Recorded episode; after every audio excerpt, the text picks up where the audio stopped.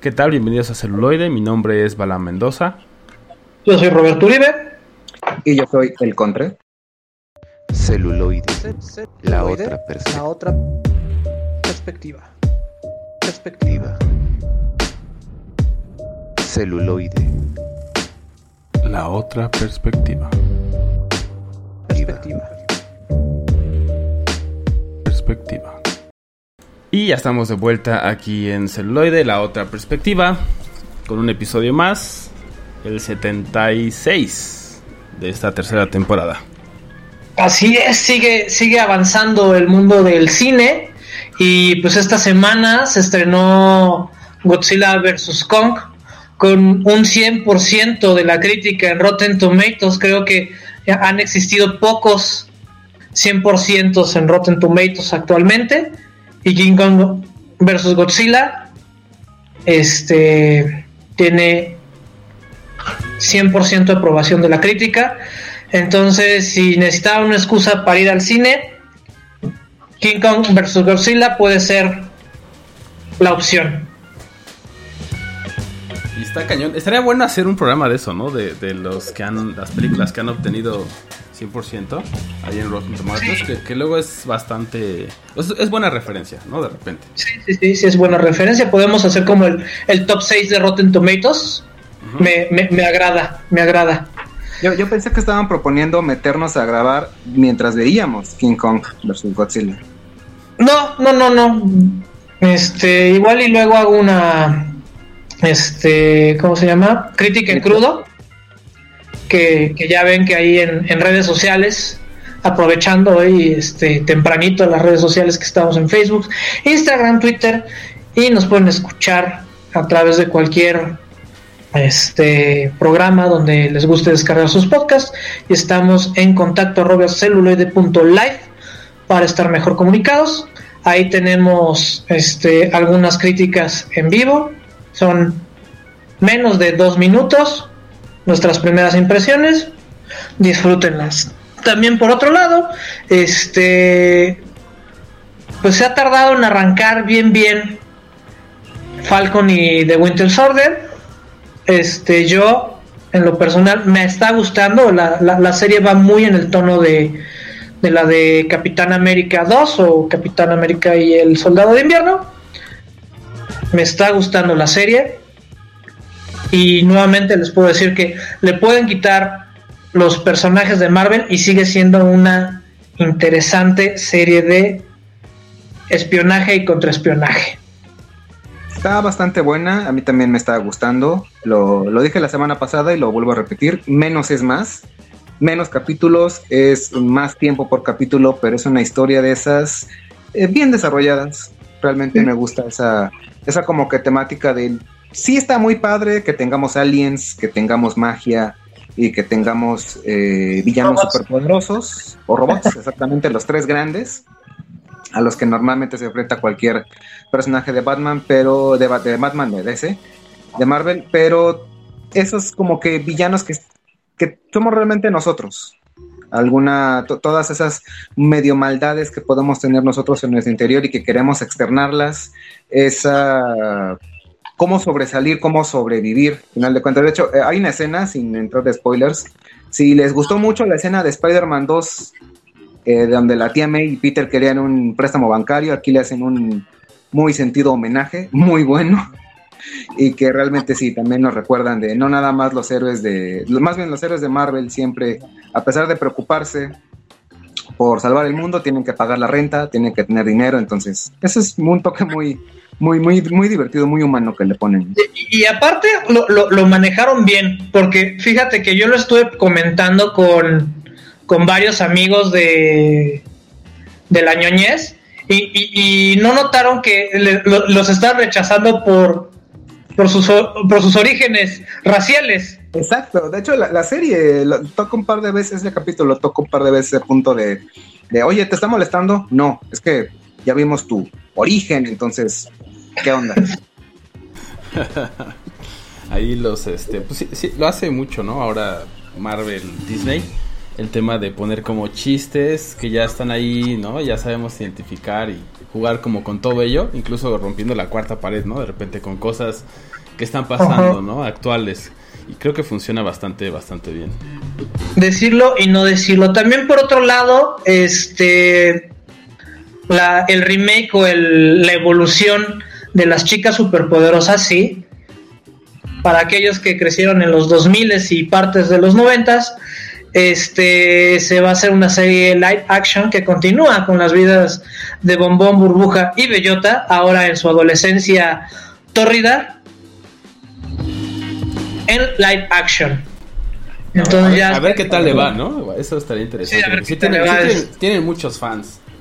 Y es, y es de los mismos productores que están haciendo esta, este nuevo rival de tanto Sabrina como de, de Riverdale, que tenemos a Archie como este investigador de misterios en Riverdale, lo cual va mucho con el tema de, del día de hoy. Entonces, ahora también vamos a tener por parte de ellos a las chicas superpoderosas. Resolviendo misterios con Archie, tal vez. Puede ser, puede ser si ya se, salió Sabrina en uno de los capítulos de Archie. Hicieron crossover, dicen que está muy bueno. Sí. Además eso siempre prende a la banda, ¿no? O sea, el tema de los crossovers y, bueno, si están bien hechos, ¿no? Entonces, y creo que en ese sentido también lo han, lo han hecho bien. Entonces sí, estaría, estará bueno ver qué tal las chicas superpoderosas en live action. Pero bueno, ahora sí, Ahora sí, hoy fue poco chorizo, vamos con mucha maciza porque trae más chorizo. Exactamente. como campechano, ¿no? O sea. Sí, un campechanito, un campechanote. Y pues bueno, este, en otro episodio de celuloide habíamos hablado del cine de espionaje y se ve muy relacionado, digamos, las, las métricas son muy similares al cine de, detectives. ¿A qué me refiero con esto? O sea, hay un misterio o hay una situación que resolver y a lo largo de la trama te van dando elementos y pistas para que tú armes tu propia historia y si eres del grupo de lentines, al final generalmente te dan una, una explicación. Sí, para los que no entendieron te dejan implícito y tú tienes que volver a ver la película para averiguar el cómo, el cómo llegan a las conclusiones. Que eso es divertido, ¿no? O sea, incluso les, le da mucho, mucho atractivo a este género de thriller y suspenso. Porque justamente puedes ver la película de nuevo y va a tener como otros, eh, otros tintes o ves otros detalles. Es un poco como las aventuras que estaban en los libros, para aquellos que se acuerden, de arma tu propia historia, ¿no? Y ahora vete a la página tal, y ahora vete a la página tal. Entonces creo que ese era lo divertido y las películas de las que vamos a hablar tienen como este, este elemento. Es correcto. Y la primera de ellas es de 2002, es la película eh, Red Dragon, el dragón rojo, de esta famosa saga de Hannibal Lecter. Sí. Hannibal, nuestro caníbal favorito, el doctor, doctor Contre. El doctor. Contre. Muchas gracias. Este, esta película, eh, de toda la trilogía, de esta, de esta trilogía de Sir, Anthony Hopkins, donde eh, le da vida al doctor Hannibal Lecter, en lo personal, esta es mi favorita, no sé a los demás. Creo que por ahí he escuchado un, críticas semiprofesionales que es como que de las tres, la más flojita o la que, la que la crítica en general le gustó menos. A mí es la que me gusta más pues es, Norton, güey. O sea, él nunca ha estado en una mala película. No, no, no, no. Yo no estoy diciendo que esté mala. Simplemente que si la, se le compara con las otras dos, esta eh, es por lo general la que gusta un poquito menos. No estoy diciendo que es mala. A mí me fascinó por la tripleta que se avientan Hopkins, Norton y Fiennes. Nunca, nunca he podido pronunciar bien su apellido.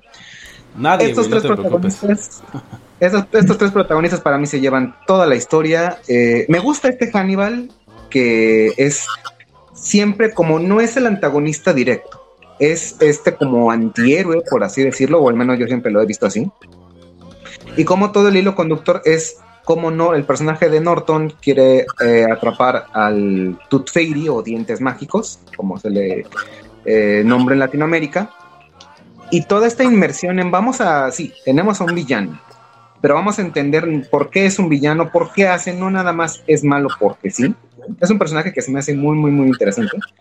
Y sobre todo de que este detective también eh, que, ejemplifica a Norton, que me gusta porque no es nada más, es llego, veo un par de detalles, ah, ¿sabes qué? Ya te hice, ya, ya te desenrollé toda la, la motivación del villano, este detalle no lo notaron.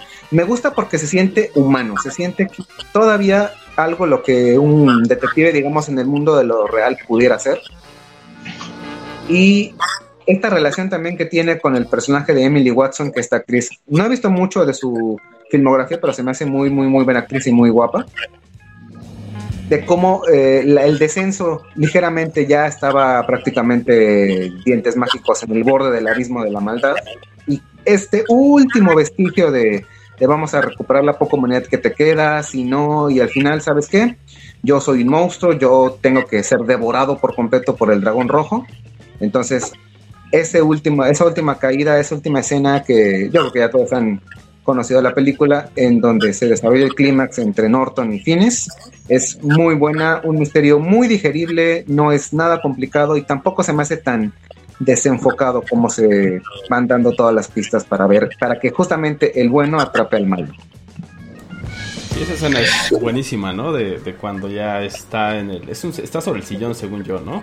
Está así como... Sí, ex- están, platicando, justamente están en ese último encuentro. Y, y- y hay un detalle que, que- que justamente nota el personaje de Edward Norton y dice: No mames, todo el tiempo fuiste tú. Ajá. Sí. Y, y entonces también hay otro momento en donde dice eh, eh, este Hannibal. Ah, no mames, ya me descubrió. Ah, sí, así de mierda.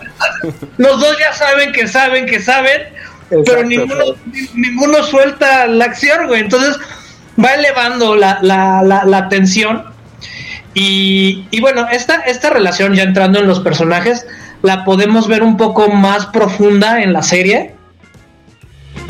¿No? Lo cual, lo cual agradezco. O sea, yo creo que la serie fue malamente cancelada porque estaba, estaba yendo por buen, buen camino.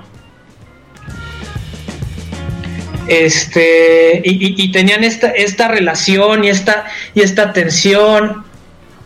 Sí, pues un poco Que- el que- tema que- psicológico, ¿no? Y de, de tratar de Ajá. entender al otro y, y también saber cuáles son sus acciones, ¿no? Para Sí, como sí, sí. Eso es muy interesante. Que, que- que al final de cuentas Hannibal no nada más es un villano, es un mentor. Es, Sí, exactamente. es prácticamente un antihéroe y que está así sumer- sumergido también en su propia locura, pero que no, no pierde en ningún momento la, de, de- de llamarlo antihéroe, ahí sí no estoy de acuerdo. Sí, está, sí, sí está difícil. Yo también concuerdo, es llevarlo antihéroe. Precisamente porque ya cruzó ese Es un umbral, villano ¿no? con el cual empatizas bastante, lo cual no lo hace un antihéroe. Sí, Ok. sí, es interesante. Y también cómo te distancias, ¿no? Como es, o sea, qué partes Sí, tomas sí. y qué partes dices, bueno, está, o sea, ya, ya cruzó esa línea. Y no solo una vez, sino ya es algo que no representa nada, ¿no? Para él tomar una vida y es como...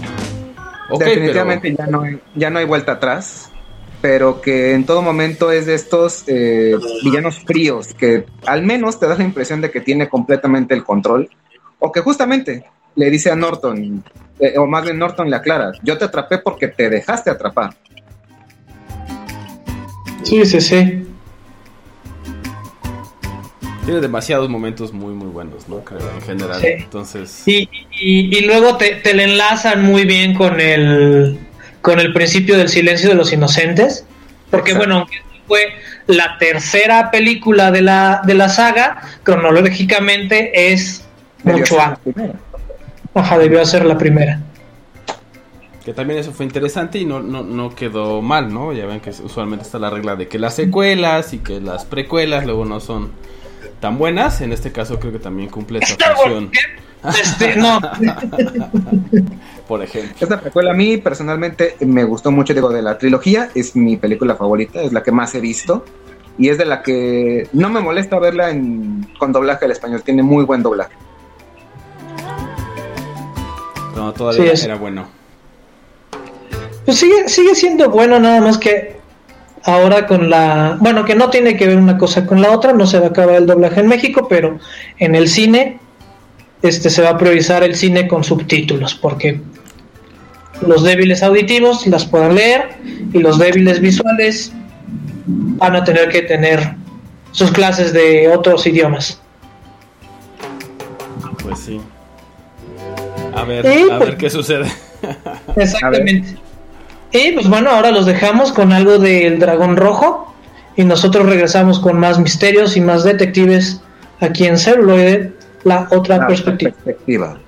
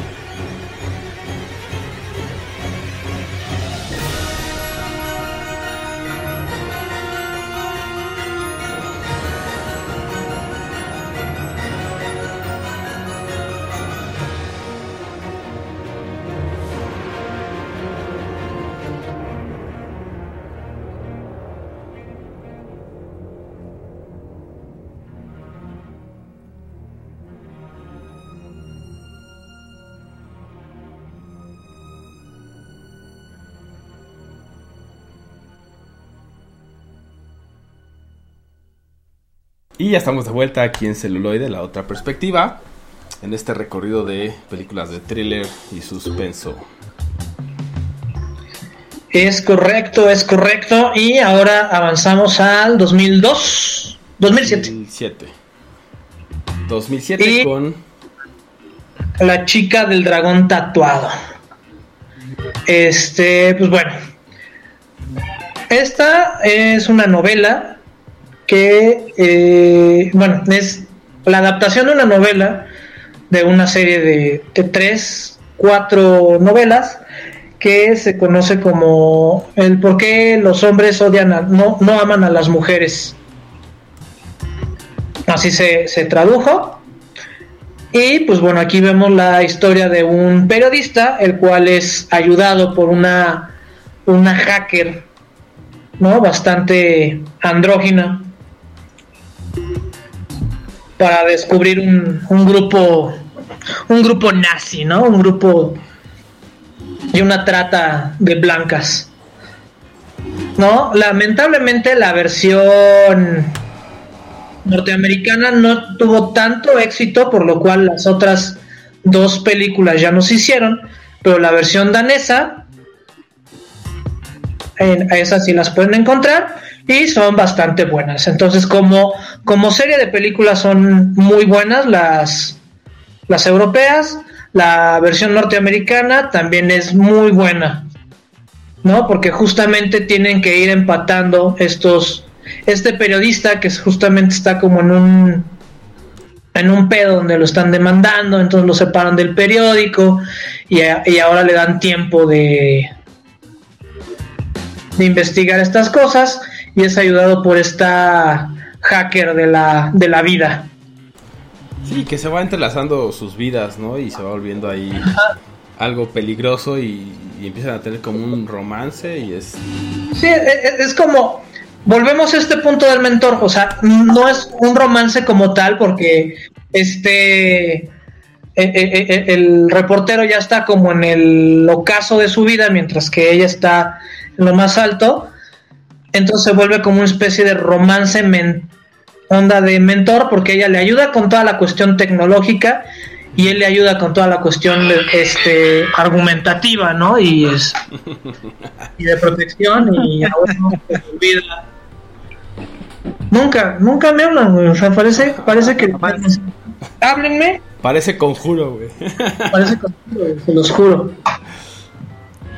Pero sí, creo, que, es mejor, o sea, creo que es más evidente la, la, diferencia de edad en las danesas, porque en la versión gringa, como es este, es el James Bond, ¿no? Este, Daniel Craig, no me acuerdo el nombre de la actriz, entonces no, y, y sí le dan como más eh, notoriedad como a esa parte romántica, entonces de repente no queda tan claro. Creo que las danesas sí lo separan bastante bien, pero en la versión norteamericana, pues no, no tanto. Rooney Mara.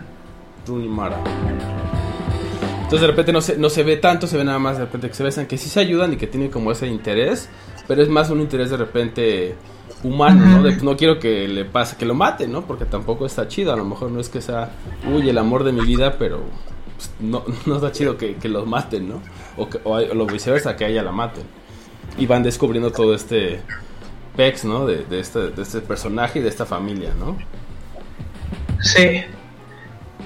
Y, está, está muy bueno y, yo tengo una anécdota bastante chistosa porque justamente mi papá estaba leyendo el libro, yo no sabía que era el, mismo libro de, la película, no en ese momento, y ya después le digo, lo invito a mi papá, oye, pues vamos al cine a ver la película, que quién sabe qué, y ya regresa, mi papá viene enojado, no, así yo, bueno, jefe, ¿qué? ¿Por qué o qué?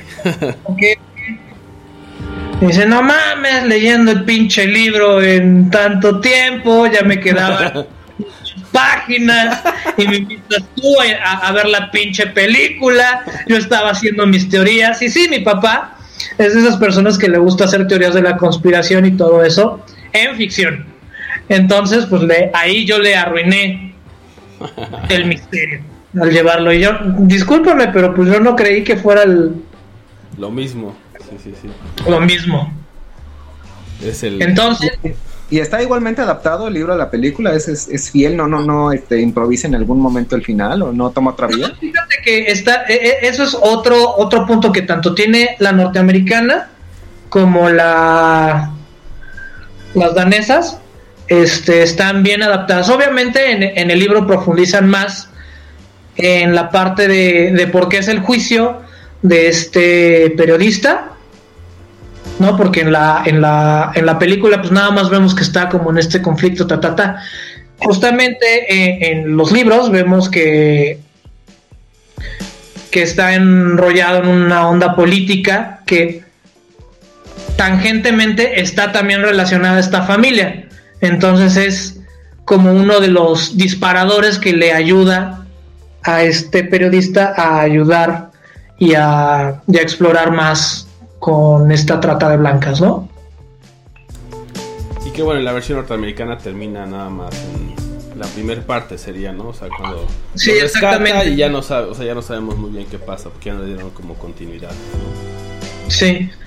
Lamentablemente no le fue tan bien en taquilla, ¿no? Porque pues también una, una magia de muchas películas europeas es que llegan a los mismos resultados este sin tanta sin tanto dinero porque pues los algunos actores pues no cobran tan caro como otros, ¿no? Y a veces ya lo hemos dicho aquí como estrategia para que la gente vaya a ver las películas, pues ponen a cierto tipo de actores que jalan a público.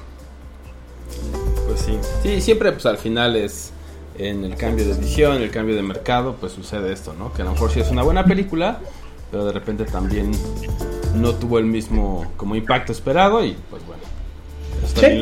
Entonces, cuando salió esta película en el 2007, estas otras tenían yo creo que unos tres añitos antes este, que salieron la, la, trilogía, entonces ahorita ya son más fáciles de conseguir. Les recomiendo que se echen las tres. Son tres casos muy buenos en lo, y profundizan más en la relación de estos dos protagonistas. Así que yo creo que vamos ahora con un corte musical de esta película, The Girl with the Dragon Tattoo. Y regresamos aquí en celuloide. Con más misterios y más detectives.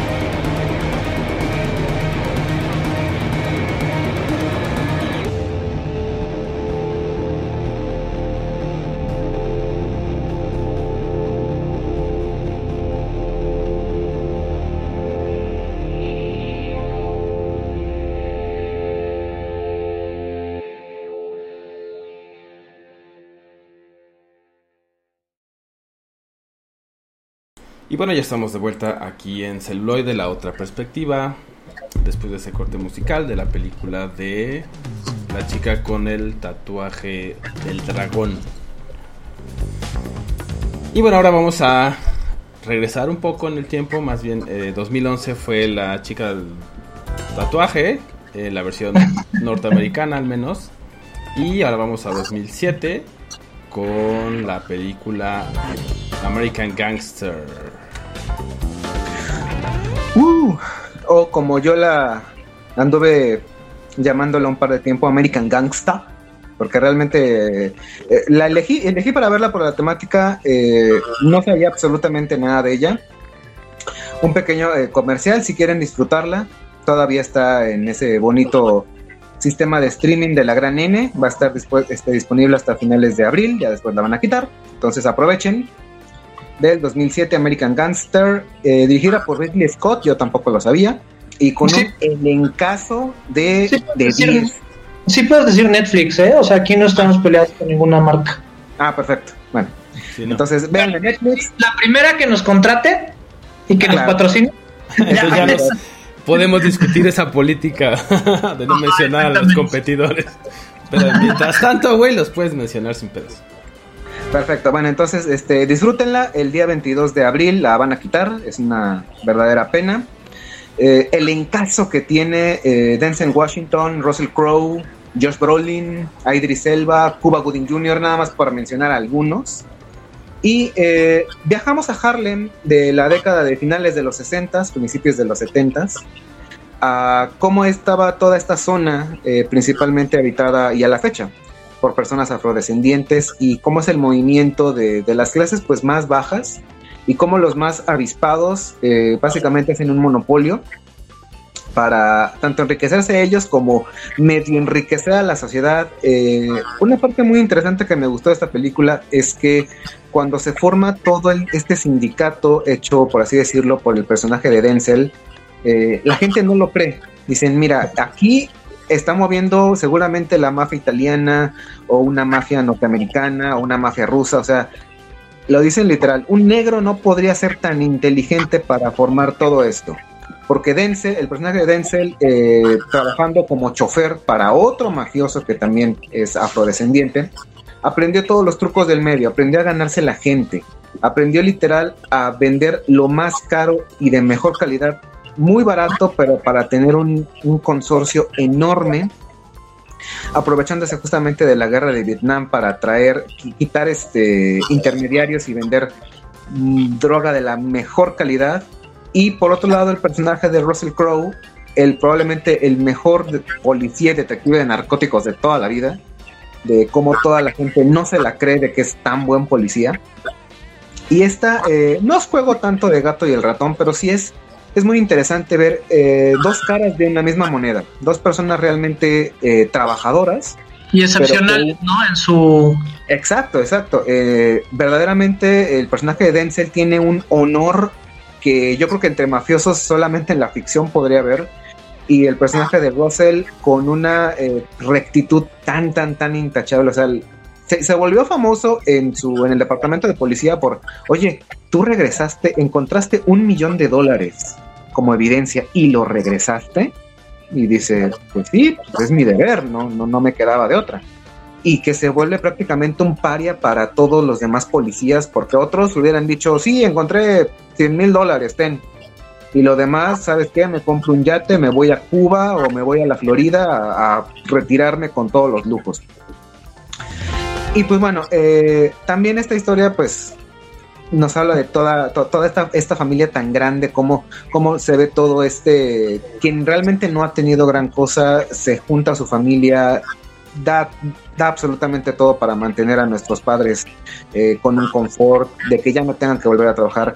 Y se va desenvolviendo todo para que al final, pues a, eh, final de cuentas, el que obra mal, pues mal va a terminar. El imperio de Denzel Washington se cae. Y otra cosa que me gustó mucho es que está aparentemente basada en hechos reales de criminales que realmente existieron en la década del 70 y que este mafioso pues purga aproximadamente unos 10, 15 años de una condena de más de 70 porque él ayuda a, desem- a desenmarañar todo el mismo imperio que él hizo y que de esta manera pues paga una deuda con la, con la sociedad después de todo el, el mal que había hecho, porque al final de cuentas el mundo de las drogas, si bien te hace eh, rico y millonario, es a costa, pues por así decirlo, del sufrimiento de los demás. Pero lo único que le voy a eh, dar como punto bueno para el personaje de Denzel, es que le metió un balazo al personaje de Idris Elba y ahí yo lo celebré a lo grande porque ese actor como me cae mal. ¿Te cae mal Idris Elba? Me cae mal a Idris Elba como persona, no como actor. Como actor es muy bueno, pero como persona se me hace bastante déspota por entrevistas que él mismo ha dado. Eso sí, no. Ok. no, no me gusta. Qué sorpresa. Interesante saberlo, sí, sí, sí. Ah, Sí, so- solo como un pequeño paréntesis, eh, Idris Elba apareció como el personaje de Heimdall en el MCU y siempre dijo que fueron de sus peores papeles porque antes él había ejemplificado a el pre- expresidente este, Nelson Mandela y que le parecía muy frustrante que un día le decían presidente Mandela, pero el otro día estaba con prostéticos y con un arnés en un fondo verde y que eso era de migrante para un actor. Entonces, que es como de... Sí te ubicas que Entonces, ¿para también acepta, no? O sea, si vas a aceptar trabajos de migrantes. Exacto, exacto. Y sí me quedo así de... Sí, te ubicas que también saliste en Cats, ¿verdad? O sea, sí, sí, sí. entonces... creo que es más Es que yo creo que él dijo, no puedo quedar más bajo y oh, siempre está Cats. Exactamente, entonces, este, pero actorazo y probablemente la fantasía sexual de muchas mujeres y hombres hoy por hoy. Pero si es, y es, son declaraciones que él dio, si es verdad, pues mira, qué triste, ¿no? Esa, esa mentalidad tan cerrada. Pues sí, güey, pero bueno, pues al final ya está ahí, güey. o sea, pero bueno, ca- No, cada, claro. cada cual puede, puede elegir. Yo quería mencionar de- del escritor de, de esta película de American Gangster. Estaba revisando un poco de su trabajo. También estaba viendo que escribió La lista de Schindler, por ejemplo. Y am, justamente de la que acabamos de hablar, eh, ayudó ¿no? en la adaptación de La chica con el tatuaje del dragón. También eh, escribió Moneyball, The Irishman. Entonces, tiene bastante, bastante buena carrera. Obviamente, eh, American Gangster es como de las más viejitas ahorita, ¿no? Porque ya estamos en 2021, pero tiene bastante buen, buen trabajo. Si es que uno, uno dice 2007, ah, sí, oye, ya fue hace casi 15 años. Exacto. Sí, sí, sí, ya llovió. ¿Cómo es posible? Y pues digamos que estuvo nominada, ¿no? A bastantes premios, lamentablemente no, no ganó ninguno, pero, o sea, estuvo mejor actriz de reparto, mejor acción, este, mejor dirección de arte,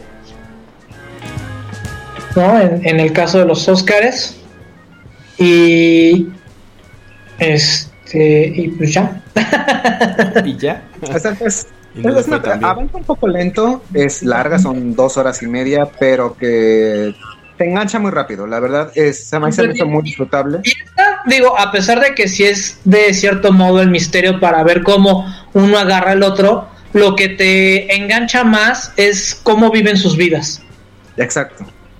Esta construcción que tiene justamente tanto el mafioso como el detective, y, y lo, lo comentaba, son dos caras de una misma moneda. Es irte al extremo de la, ni el extremo de la bondad ni el extremo de la maldad. En realidad no hay ni blancos ni negros. Este, es un mundo lleno de matices grises y muy real, muy, muy verdaderamente humano que, digo, las acciones que haces son tanto como para un mundo mejor, como para verdaderamente hacer que los que quieres o a quien quieres tengan una vida mucho mejor que la que tuviste tú. No es Eso. tanto, tanto, ni tan bueno ni tan malo. Porque al final de cuentas somos humanos, todos cometemos errores. Y bueno, ahora nosotros los dejamos con algo de American Gangsta. Y regresamos con más misterios, más detectives y menos cocaína. Digo heroína, heroína, porque era tráfico de heroína en la película. Bueno, ninguna de Eh. las dos. Ninguna de las dos.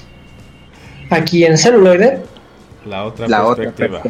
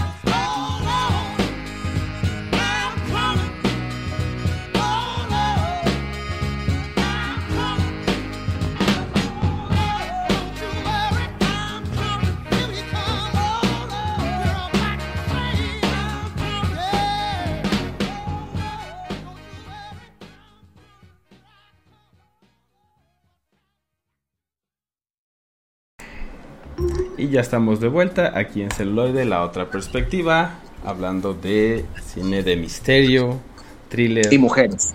y mujeres en el caso de American Gangsta. Ajá. Muchas mujeres sin sus ropas.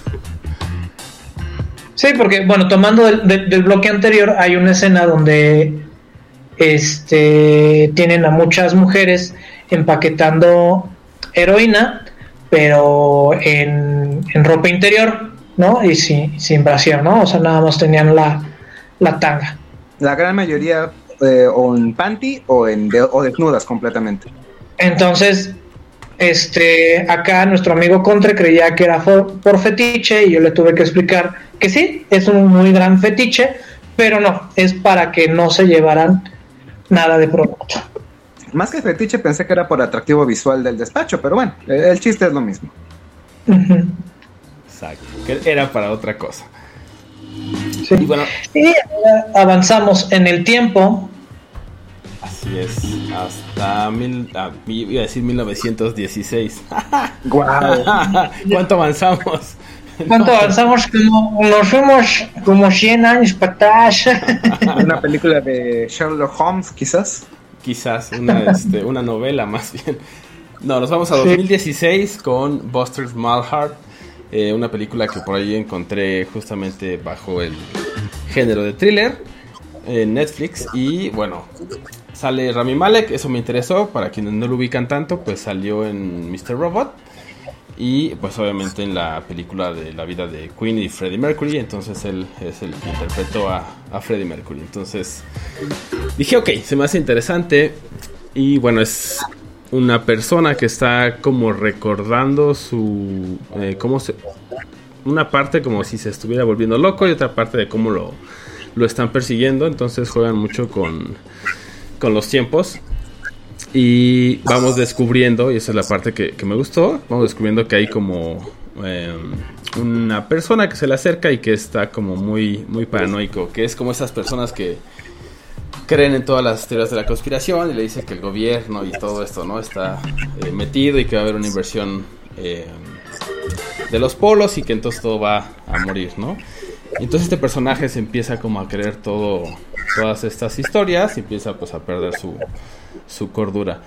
Si han visto Mr. Robot, pues seguramente es como ese tipo de, de situaciones donde no sabemos si está hablando consigo mismo porque Mr. Robot es una creación de él o si en realidad es como alguien más al inicio, ¿no? Ya hasta que descubrimos que en efecto no había nadie más a través de las cámaras de vigilancia del hotel donde trabaja. Entonces esa parte me gustó, me gustó mucho cómo exploró y pues bueno, vamos descubriendo eso, ¿no? Que, sucede un evento con su esposa y con su hija y es cuando descubrimos que en realidad parece que él es el que eh, comete ahí un, un delito, ¿no? Entonces, bastante interesante. eh, me parece que es antes de, que estuviera o cuando estaba como haciendo Mr. Robot. Y por lo cual pues creo que le ayudó estar en ambos roles, ¿no? Como este juego de hay una persona más que en realidad no está ahí, que es un producto de mi imaginación. Toda esta parte es bastante interesante. Y bueno, también sale eh, DJ Qualls, que por ahí ha también salido como en muchas, muchas series, como um, Zombie Nation, ¿no? Para todos los fans de- del género de zombies. Ahí también ha salido. Eh, bueno, ha salido como en muchos, muchos, eh, incluso en The Big Bang Theory, por ejemplo, en muchos eh, programas y en muchas películas.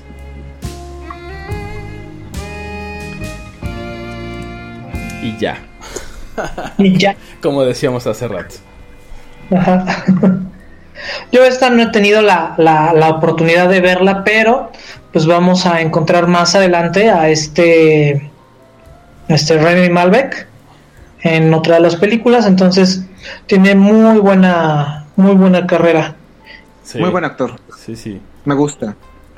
Sí, de hecho aquí también ves eso, ¿no? Justamente como todas sus dotes, como esa confusión al decir, oye, pues no sé de qué me están hablando y, y empezar a darse cuenta, ¿no? Me estoy volviendo loco. Todas esas partes creo que ayuda mucho su rostro y, y que es muy expresivo,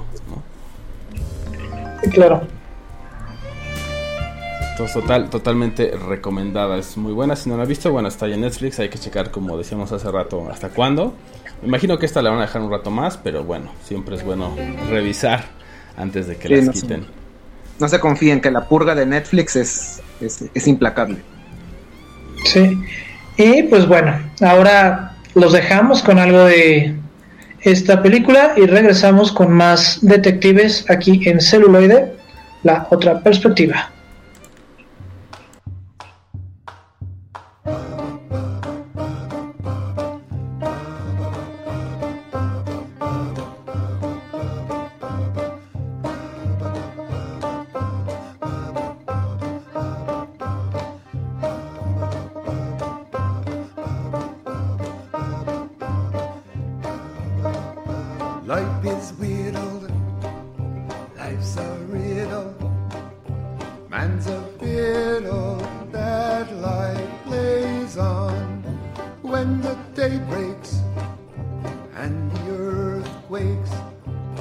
some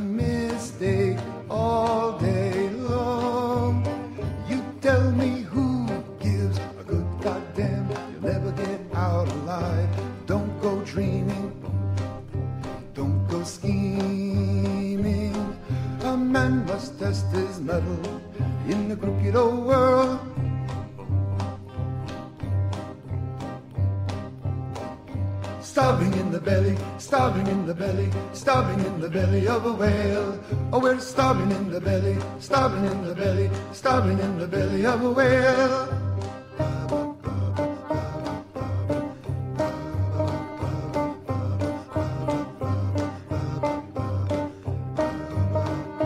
Don't take my word, just look skyward.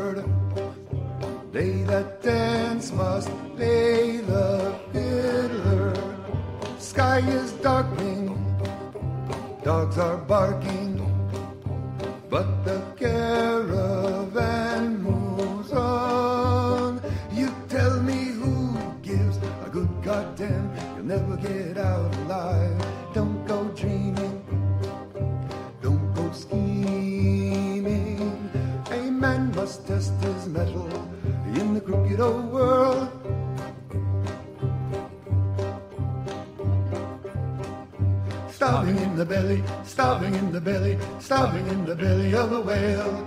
We're starving in the belly, starving in the belly, starving in the belly of a whale.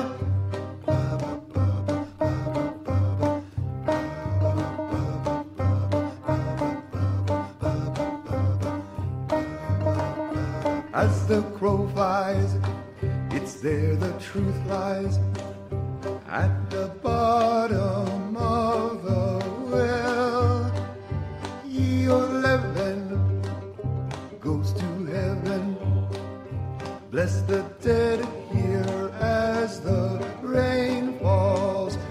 Trust a bull's horn, a Doberman's tooth, a runaway horse or me. Don't be greedy. Don't be needy. If you live in hope, you're dancing to a terrible tune.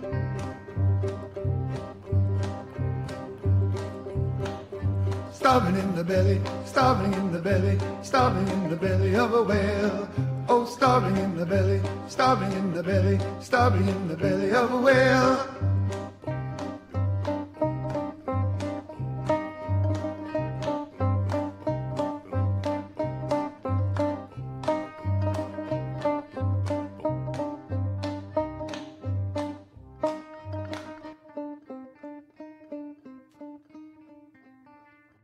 Y bueno, ya estamos de vuelta aquí en Celuloide, la otra perspectiva, ya de vuelta de ese corte musical. Y bueno, ahora vamos a nuestra siguiente parada en esta revisión de thriller, suspenso y demás películas que tengan que ver con el género. Hacia 2019 con la película Knives Out. Eh, esta película tiene la actuación del Capitán América. ah, no, perdón, ¿cómo se llama este? Chris Evans. Sí, no, es Chris Evans. Chris Evans. Es interesante Es que porque sí, tiene bastante. Tenemos a, a James Bond y a Ana de Armas. Exactamente. Tiene bastante buen cast también como, American Gangsta. Entonces. Pero bueno, se desenvuelve este, este mm, misterio en una casa que resulta ser la herencia, ¿no? De, del, pues, del patriarca, que ha hecho como muchas grandes cosas, pero tiene una familia numerosa y ambiciosa que está buscando em, pues tener el testamento para saber, ¿no? Qué, qué les toca a cada uno y ya muchos cuentan con, con esa casa, ¿no? Y con todas las demás posesiones que tenía esta, este personaje. Hasta que de repente, pues bueno, llega el, el abogado, ¿no? Que ya saben que, que es el que tiene que leer el testamento. Y ¡pum! No es para ninguno de los familiares. ¿no? Con la maldita y sexy enfermera. Exacto. Uf. Y de ahí empieza, ¿no? A ver, ¿por qué? Todos obviamente empiezan a ser hostiles con ella, ¿no? Porque es como, pues tú quién eres, ¿no? O sea, cuánto tiempo tienes trabajando con, con él y por qué te lo dejó a ti. Entonces empezamos a ver un poco la ¿Eh? personalidad. Maldita entrenadora. Busca Exacto. fortuna. Exacto. Nos citaste nuestra herencia tan bien ganada de soportar a ese, ¿no? A ese viejo, porque incluso escucha eso, ¿no? De, de algunos, ¿no? Que, que pues estaban ahí nada más por ver que ganaban, ¿no? Al final. Eh, Fíjate que yo tenía mucho tiempo de no disfrutar una película de detectives y esta tiene algo muy padre que es el ritmo, o sea, en ningún momento se te hace te hace lenta y siempre tienes que estar buscando así como el el hilo conductor. Sí, ¿no? Entonces tiene te va dando muchos pistas, de tuerca. Muchos giros de tuerca. Las actuaciones están muy padres. Y este. Muy entretenida. De hecho, esta, lamentablemente por la. Por la pandemia también se, se retrasó. Pero ya tiene una secuela porque también es una serie de cuatro o cinco libros. Sí, y queda para mucho, ¿no? Al final, eh, como Sí, sí, toda- sí. to- todo el tema familiar, ¿no? Como todas las demás cosas que justamente vamos, vamos descubriendo en esta, ¿no? Y son muy del estilo, o sea, esta, esta, esta película es muy del estilo de Agatha Christie o de Club. Exactamente. Y bueno, pues obviamente estas son de, de las películas que puede a veces olvidarse em, la- los fans de Star Wars, ¿no? Es, o sea, el director es Ryan Johnson, ¿no? Que, que bueno, pues, Sí, Muchos- pues ahí, ahí se descalabró, se descalabró el hombre. Pero tiene como muy buenas películas, ¿no? Como Looper, por ejemplo, y esta de Knives Out. Entonces dices, creo que, que es bastante bueno. Y, y bueno, pues el hate de Star Wars, ¿no? No, no podemos no mencionarlo. Pero creo que en Sí, esta sí, sí. lo hace bastante, bastante bien.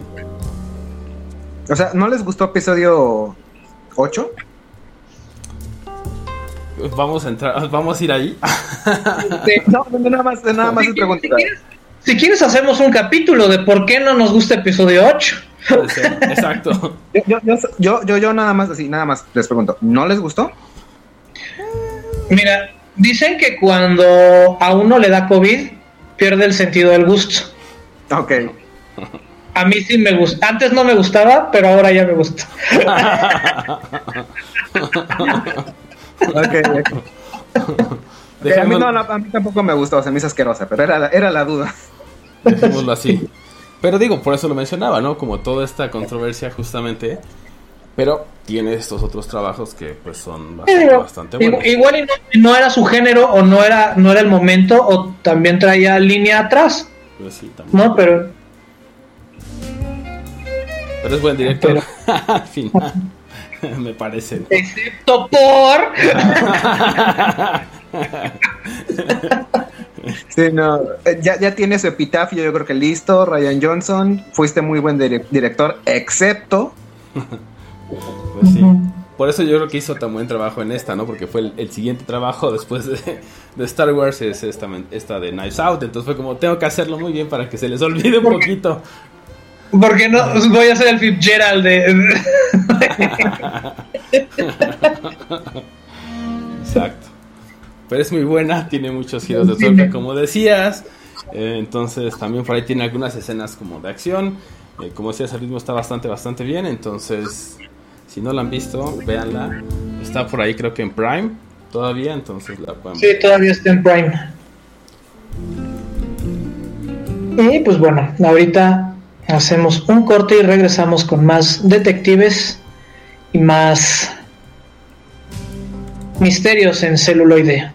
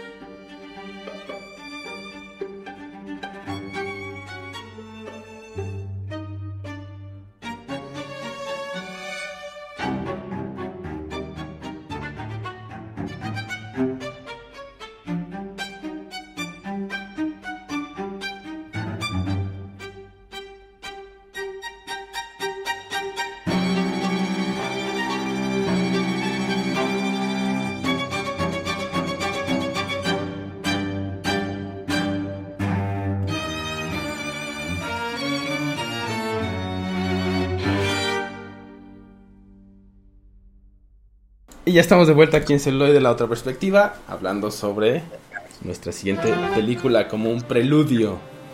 ¿no? Ajá. Es de 2021. de 2021. Ahorita está en cartelera. Este, yo no me animé a ir al cine, entonces eh, la encontré de manera corsaria. Lo cual celuloide siempre les dice que tengan mucha precaución, ¿no? Que es su Sí, responsabilidad. Es bajo su responsabilidad y bajo sus virus Exacto. descargables y eso. Entonces, este, tenemos a excelentes actores igual, o sea, tenemos a Denzel Washington interpretando a un detective, o sea, como si se le dificultara al señor.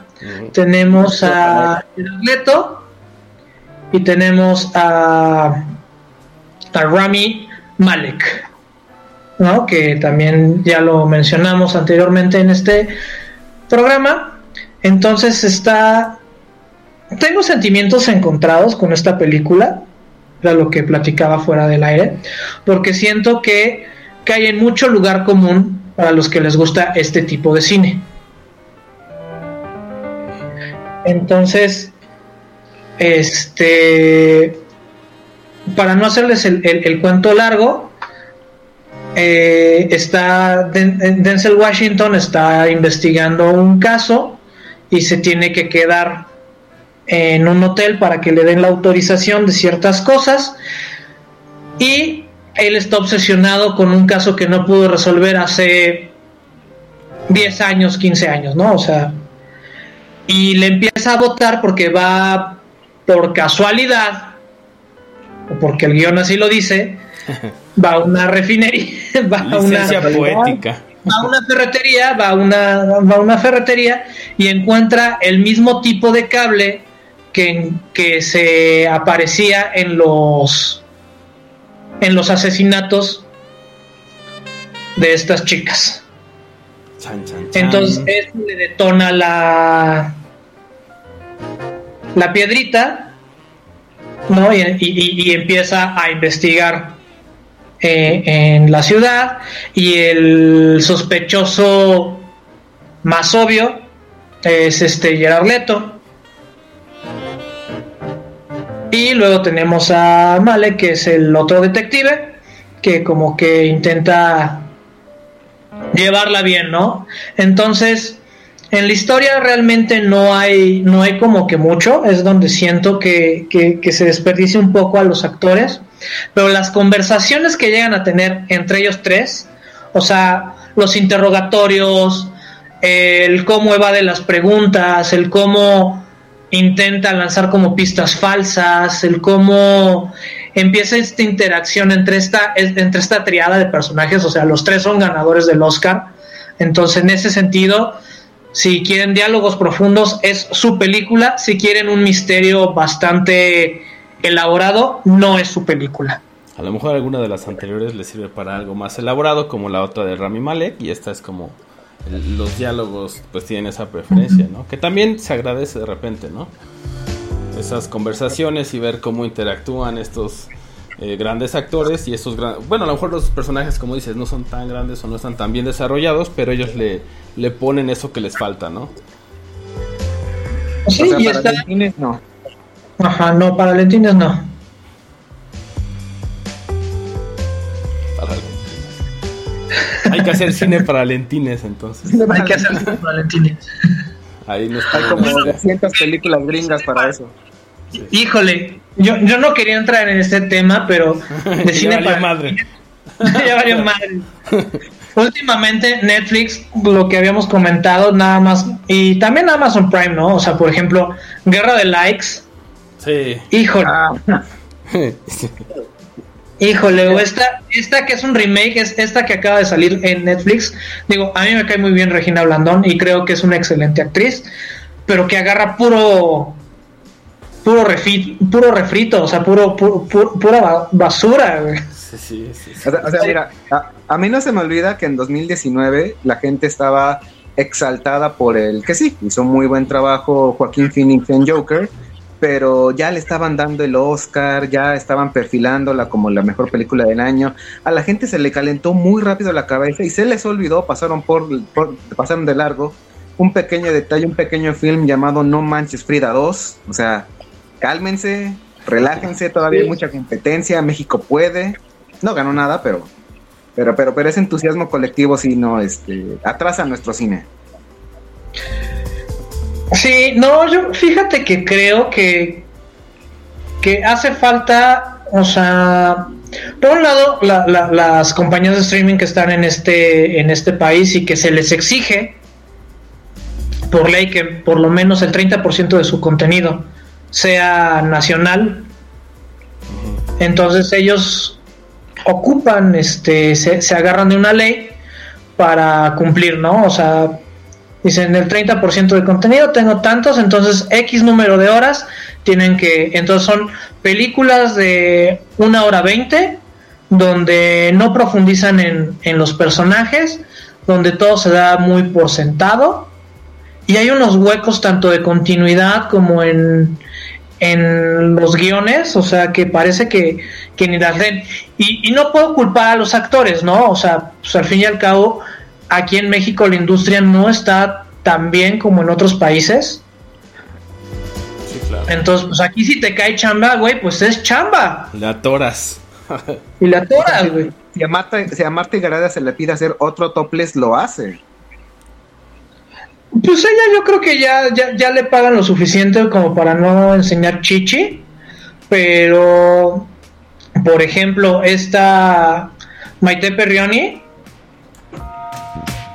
güey, o sea, sus, sus papeles de, de, de, de esposa caliente pero conservadora Sí, en no, las ya.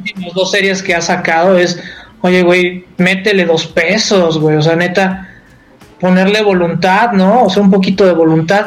Qué bueno es que también el tema de las streaming y que están haciendo este contenido es que pues han hecho sus estudios de mercado, o sea, la, sigue vendiendo ese tipo de, de contenido, ¿no? Ahora, solo que ahora en, en, en streaming, antes en televisión, ahora en streaming dicen, pues no, si voy a tener que hacer el 30% de material nacional y esto es lo que vende, pues voy a hacer eso, güey, ¿no? O, eso, o sea, así.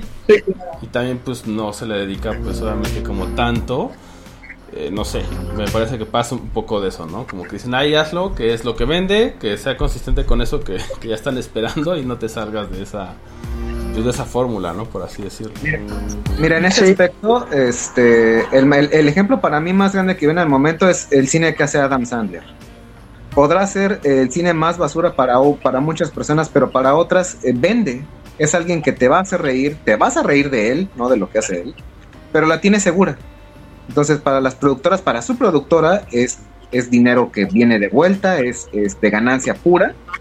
Y puede que no sea la mejor película, la mejor desarrollada, pero pues si cumple con el objetivo es que te rías de Adam Sandler, pues adelante. Entonces, si la gente pide eso, pues como actores, pues la- los actores van y hacen eso. Eh, bueno, pero ya nos desviamos muchísimo del tema. algo, algo. algo, algo. Previo para Entonces- otro capítulo. Eso, eso da para otro capítulo. Podemos hablar de la decadencia. Es, es más, con gusto me echaría cualquier de las sexicomedias que estuvimos platicando, porque por lo menos ahí ya sabes qué esperar. O sea, es. Pues sí. No, pero, ¿Es pero, pero, es comedia? ¡Ah! Ya, no, pero, pero, espérame, espérame. O sea, sexy comedia no es, no es la decadencia del cine, no es para mí la más No, grande contribución no, no. que México puede hacer para el cine. Pero bueno, este, vamos a un corte musical y regresamos con nuestras recomendaciones ya para cerrar su episodio de Detectives y Misterios.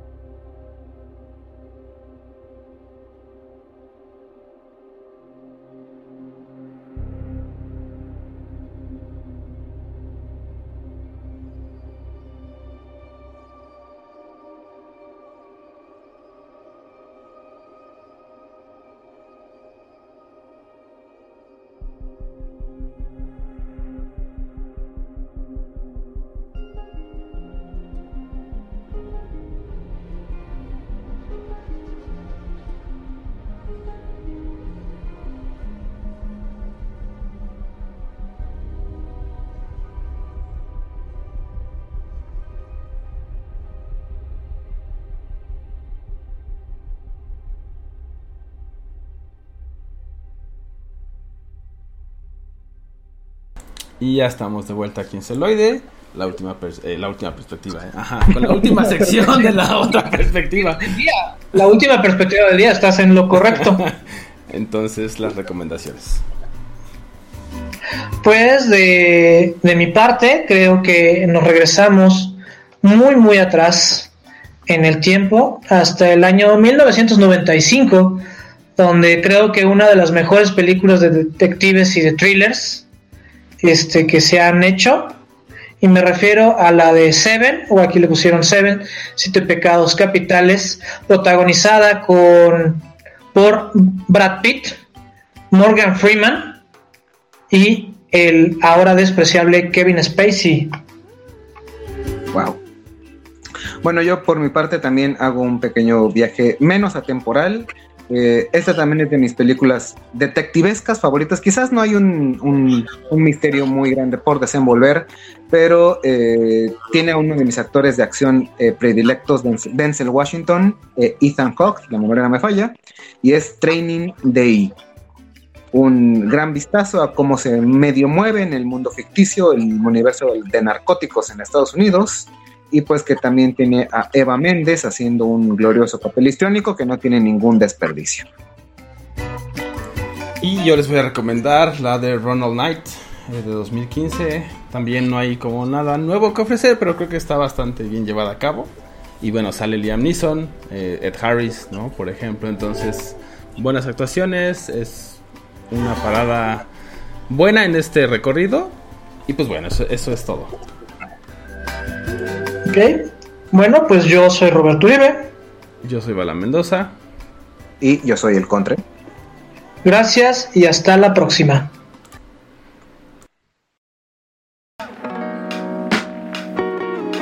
Celuloide. celuloide. La, La otra, otra perspe- perspectiva.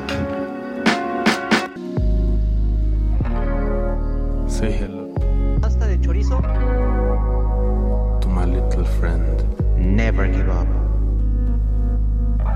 Never surrender. La otra perspectiva. Perspectiva. La perspectiva.